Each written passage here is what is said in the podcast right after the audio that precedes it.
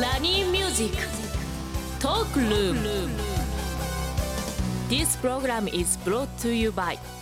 日本能率協会総合研究所リスナーの皆さんおはようございます大野康則ですおはようございます石井加穂です今日もポジティブライフを応援するお話をビジネスマスターの大野さんとお届けしていきますよろしくお願いいたしますよろしくお願いします、うねん皆さん朝の忙しい時間いかがお過ごしでしょうかあのねこういった朝にですね役立つビジネス情報っていうのをこれから毎週お送りしていきたいなと思っております、はい朝なんですけれども石井さんって朝のルーティンってどういうふうにお過ごし朝ルーティン私左右飲むんです よ左右健康的左右左右飲むんですよ なんであのー左右飲むと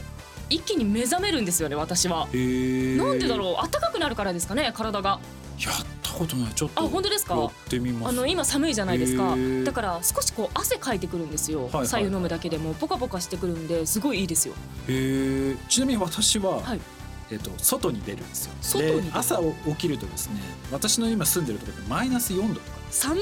そ その寒いとこに出るとキュッと体が引き締まって 一気に目が覚めるい無理やり起こして無る理やり感起じこですすっていうのをやっ てます、まあ、皆さんはねどういうふうにちょっと朝過ごされてるのか多分このラニーミュージックねはい聞いて目を覚まされる方もいらっしゃるかなとあ思ーかいもしれないまですすねもしかしたらもう電車に乗ってたり車に乗ってる可能性もありますけれどもぜひぜひ今日もためになるお話ししていきますので、聞いていただければと思いますそれではこのコーナーからいきましょう大野康則のライフシフトマインド大野康則のライフシフトマインドこのコーナーは一歩先を行く社会人のヒントを大野さんにお話しいただきましょう、はい大野さんでは今週のテーマははい、今週のテーマは定点観測ですと、定点観測まあ、ちょっとねどんな形なのかちょっと話行く前にはい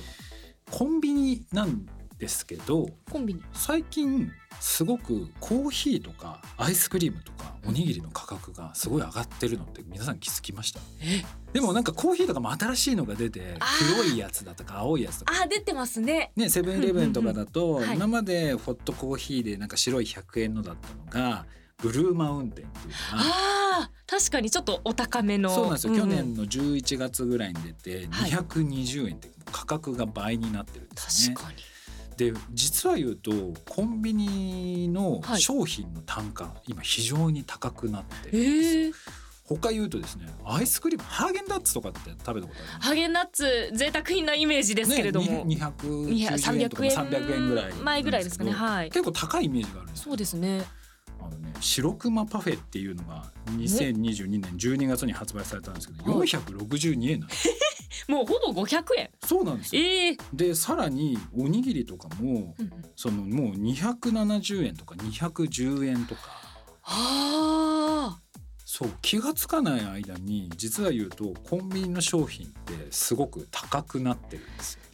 確かにあのビニールで包まれてるおにぎりではなくてこうちょっと紙ねの素紙の材やつそうそうそうそうそう。高級感のあるパッケージのものを最近よく手に取ってるなって今そ思いうま手したに取っね。ちゃうんですよ。でだから結局お会計、はい、なんかおにぎりとうんか、うんなんかちょっとしたものとうん飲み物買うとやっぱり1,000円いってるなって。言ってます。そう昔確かに700円とか800円ぐらいだった気がするなと思うんですけど確かにおにぎり結構買っても500円くらいで済んでたような気がしそうますなんですねよ。。そんな感じでね、かなりこうどんどん上がってきてて、でこれなんで上がってるかというと、はい。コンビニの数っていうのがどんどんこう今まではガーって増えてきたんですよ。右肩上がりにこう2011年ぐらいからこう上がってきてたんですけど、やっぱりコロナの影響もあって、うん店舗数がちょっと減ってきたんですよねあ。ーそうなんでですね今までのコンビニのビジネスってやっぱり店舗数に紐づいていたので店舗が増えないと売り上げも上がらないっていうところがあってこれからじゃあどうしようと売り上げも店舗もこう伸びない中、じゃあどうしていこうかって考えた時にはコンビニ各社コンビニどうしたかっていうと客単を上げていこうっていう動きになるほど一人一人をなってきて今もう7チキも380円になるとかレアチーズケーキも324円で売るとかみたいな形でこう上げてきてる。で要は世の中のその変化を見ていくってことがすごく大事なんですけど、はい。コンビニって本当に日常的なものじゃないですかそうで毎すね日見てる毎日行ってます。やっぱりその毎日見てそこをちゃんとウォッチして要は定点観測しているっていうことが実はすごい大事でそこからいろんなヒントがあるんですよねそ。うですね毎日行ってるのに気づいてないので そうなんですよ。そうなんですなんだろう、まあ、正直10円ぐらい上がってても私気づかなかったかもしれないですよ。ああ、まあでもね、確かに10円ぐらいだったら気づかないですけど、でも220あ円そうでですすよ。よ2倍倍ですよ。倍そう。ですねブルーマウンテン。今逆に100円で買えるものの方が少なくなっちゃってあ、まですもかねね、アイスとかに行ったらんガリガリ君だ けです。はそう。ガリガリ君すごいなそうガリガリ君企業努力すごいな。すごいな逆に買いたくなりますねそうすごいなっていうう感じなんですけど、あともう一つこの定点観測してるといい点はですね、ニュースで言ってることと違う点に気づくっていう。うんこれうねんすごくあれなんですけど、例えば。ベースフードっていう、はいあの食べ物があって、はいあの完全栄養食で、まあ、コンビニとかで売られてるんですけどすごくこうなんだろうフードテック業界でビジネスとして成功してるみたいに結構メディアに取り上げられるんですよね。ほう取り上げられるんですけど、はいじゃあ実際じゃあその定点観測でコンビニの売り場はどうなっていくかって最初はこう広いんですよ。うんドーンとこうコーナーがあって、うん結構こう本格的に売り出してるんですけどそのコーナーがね日に日にちちっちゃくなっていくんですよ。へえちっちゃくなっていってでさらに最終的にはあのコーナーというよりかは棚の脇とかに置かれるようになってきたりとか。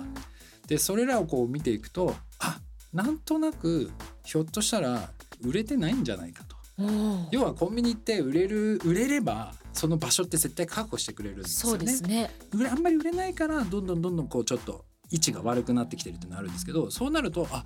売れてないかもしれないなっていうのがなんとなく頭に見てじゃあそれでこう株価を見てみると、はいまあ、40%とか50%こう下落していると落かちてるで同じくその大豆ミートとか、はいあのービヨンドミートっていう形でね、こう大豆から作る、んまあ、代替肉のお肉なんですけどハンバーグとかで、えーそういうものが海外で流行るんじゃないかうんみたいなことを言ってるんですけど、じゃあ日本でとか海外でも今どうなってるかっていうとなかなか株価も下落してるし売り上げも下落してるでそれを本当見る目あの目安はお店の売り場面積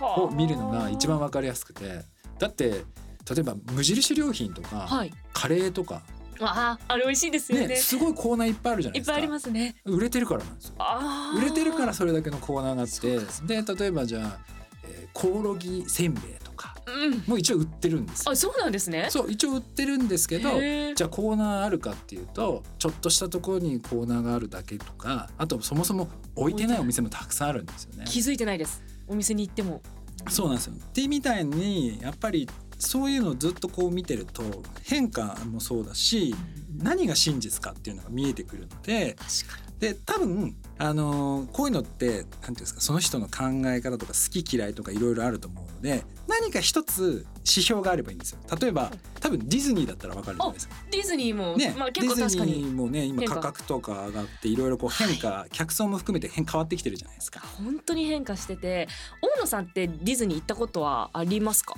まあ、コロナ前です。あーそうですよねコロナ前にあのファストパスというはい、アトラクションに乗るときにじゃああありこますねのパスがあればはいはい並はいばなくていいよっていうみんなをこう抜かしていけるパスがあったんですけど、う今それがなくなりましてえあコロナそう禍なんすでなくなりまして今それに代わるディズニープレミアアクセスという課金制のパスがあるんですよなるほどお金がかかるんですねそれはあれですか客単を上げるためですそうなんですなるほど1人2,000円から、まあ、2,500円のものもあったり1,500円のものもあったりするんですけれどもじゃあ結構思い切りターゲットも変わってきたてい結うこ構と変わってますねファミリー層にまあもともとファミリーをメインにしてるよとは言ってるんですけれども、まあ、いわゆるこう年パス保持者